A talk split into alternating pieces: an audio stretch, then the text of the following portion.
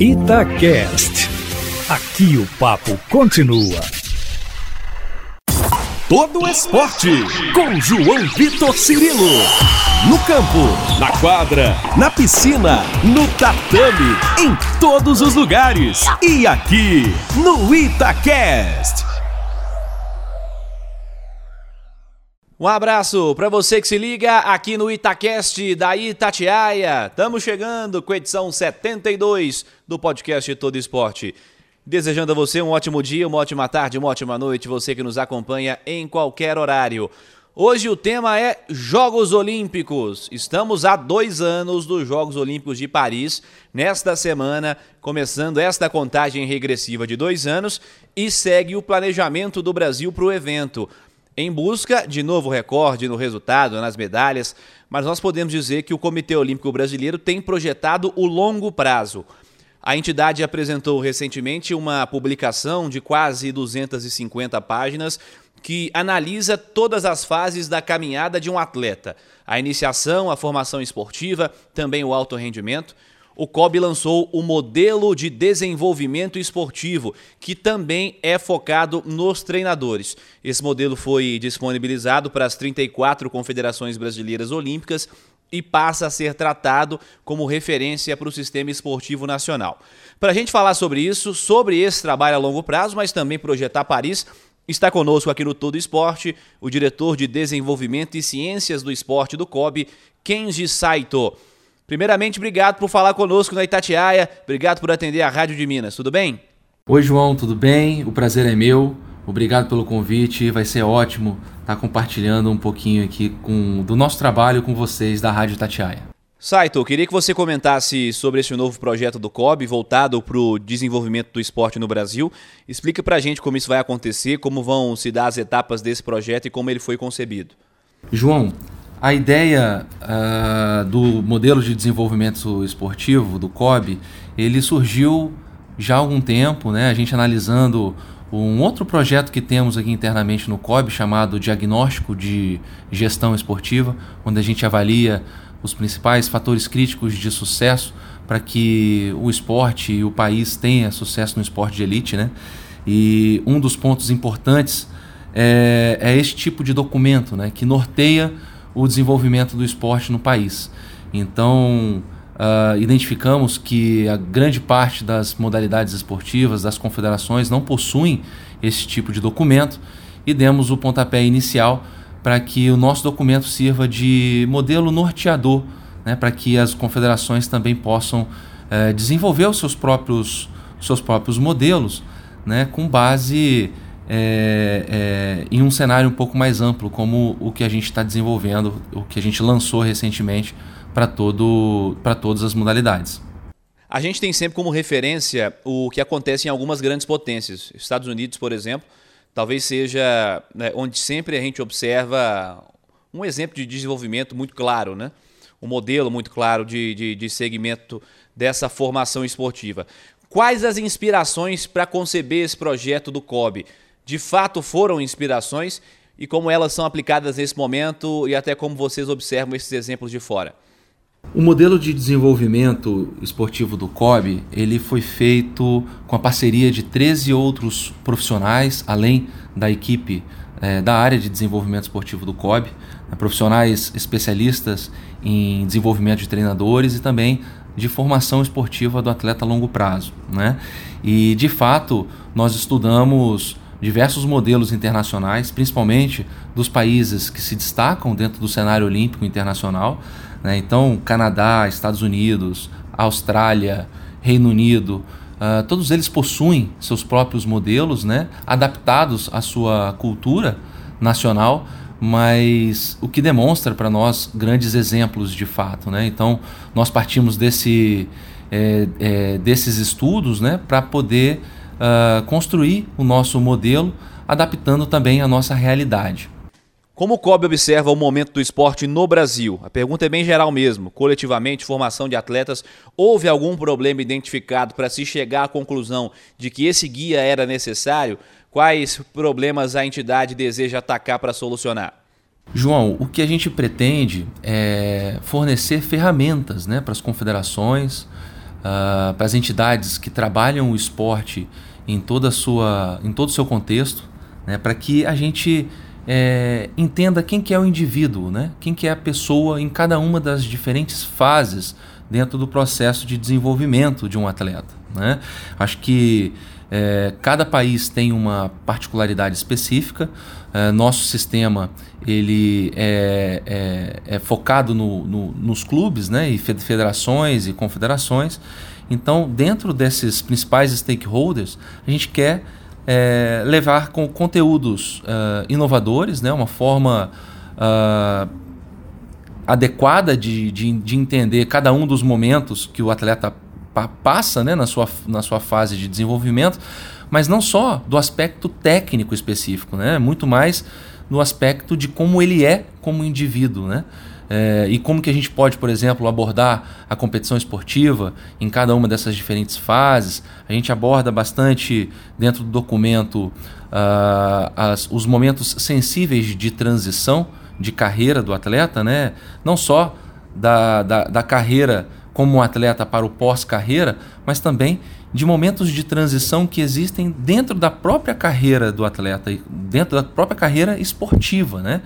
Então a gente tenta trazer esse tipo de reflexão para que é, a gente estimule que cada uma das, dos esportes, das confederações, também tenha o seu próprio modelo, uh, tendo como base o nosso modelo de forma geral, mas uh, aprofundando-se também na especificidade de cada uma das suas modalidades.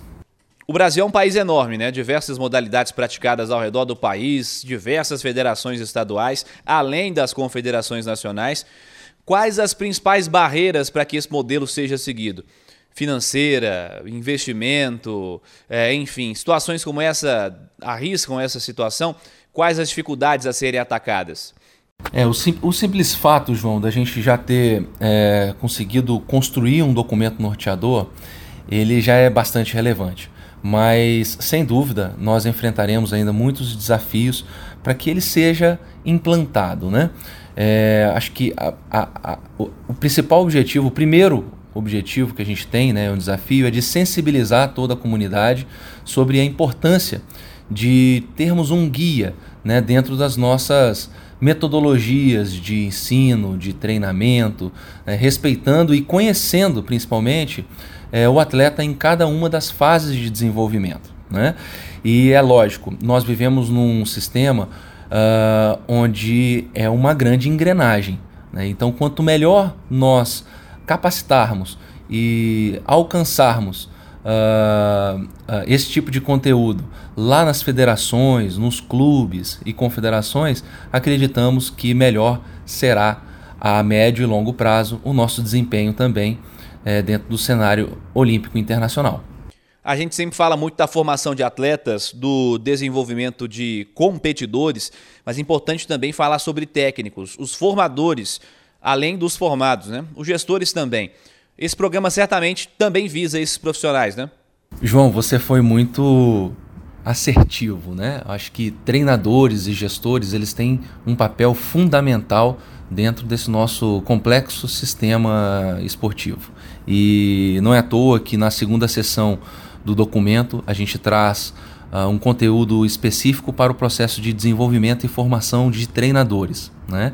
É, é muito comum a gente, é, é, nós nos depararmos com capacitação uh, simplesmente técnica esportiva, né? e que é simples, lógico que é fundamental mas a gente traz no documento uma forma inovadora de, além de pensar na parte técnica, tática e esportiva de capacitação do treinador, a gente também uh, levanta informações importantes sobre habilidades pessoais, habilidades intra, interpessoais, né, que o treinador ele também precisa se desenvolver para alcançar o sucesso no seu, no seu treinamento, né? no, no, impacto da sua, do seu treinamento na condução, na condução da preparação dos atletas. Né? E, logicamente, se nós não tivermos gestores uh, sensibilizados para essa importância, né, de entender a formação esportiva a longo prazo, de entender a importância de investir em treinadores uh, uh, e na capacitação de treinadores, né, certamente nós não teremos o sucesso uh, atingindo o máximo potencial que o nosso país possui. E esse projeto é evidente que é voltado para o médio ou longo prazo, mas eu queria também é, falar do período mais curto. Estamos em um ciclo de 24, que é um ciclo, um ciclo mais curto, né? Com três anos apenas de duração, porque Paris passou, que aliás, porque Tóquio passou de 20 para 21.